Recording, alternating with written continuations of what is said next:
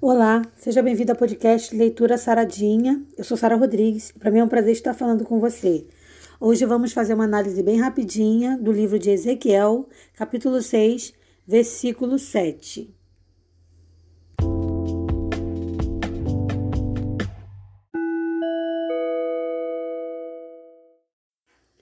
E os mortos cairão no meio de vós, para que saibais que eu sou o Senhor. Ezequiel 6, verso 7. Esse texto parece ser muito duro, mas na verdade ele é uma admoestação do Senhor para o povo de Israel, mas também se aplica para nós hoje. Porque ele mostra que muitas das vezes nós sofremos consequências das nossas próprias escolhas. O Todo-Poderoso já havia se manifestado de muitas maneiras para o povo de Israel, abrindo o Mar Vermelho, escolhendo ali eh, o povo de Israel como uma nação preferida, escolhida, libertou eles da escravidão do Egito e também os conduziu para a terra prometida, viagem essa de 40 anos e que só levou 40 anos porque o povo era rebelde. Se não fosse a rebeldia do povo, a viagem deve, deveria ser, teria sido muito menor mas por conta da rebeldia acabou levando 40 anos eles ali, circulando, circulando, até chegar à cidade de Canaã. A, a, a Canaã, né? É, material ali, a Canaã, cidade prometida. Agora, o que, que acontece? A gente precisa entender que muitas das vezes as sequelas e as consequências que a gente leva dos nossos pecados, elas são por conta da, da nossa desobediência. E é por isso que a gente às vezes vê é, grandes catástrofes acontecendo, e aí as pessoas vão dizer: ah, Deus não existe. Não, na verdade, as catástrofes acontecem por desobediência do povo. Deus apenas hum, é, permite. Deus não causa mal a ninguém, mas ele permite que o diabo haja, que o diabo cause dano, para que o povo se volte para o Senhor, para que o povo relembre as bonanças de Deus e entenda que Deus existe e que é Ele que está no controle. Então, muitas das vezes a gente sofre pelas nossas próprias escolhas. Então, a gente tem que ter muito cuidado em quais escolhas que a gente está fazendo. Será que a gente está colocando Deus em primeiro lugar?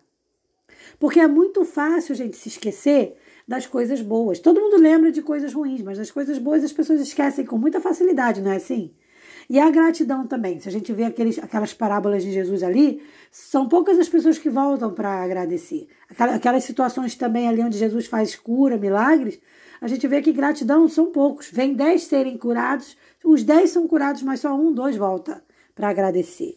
Então a gratidão também deve ser o que? Exercida. A, a, deve ser uma ação normal na vida da gente.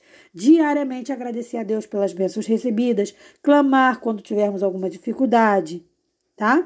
Então a gente não deve ficar sofrendo as mazelas, não. A gente deve reconhecer a necessidade de Deus, voltar para o Senhor e só assim a gente vai poder viver um viver melhor. Agora, não quer dizer também que quando estamos com Deus não vamos enfrentar problemas. Deus pode permitir por outros motivos, para o nosso crescimento espiritual, Bom, mas o que importa é que com Jesus você vai passar tudo melhor. Essa é que é a verdade. Então, se você vai estar feliz, você é melhor feliz quando você está com Deus. E se você passar um momento de tristeza, você vai passar melhor estando com Deus. Você vai superar mais rápido, você vai receber os respaldos necessários para a superação.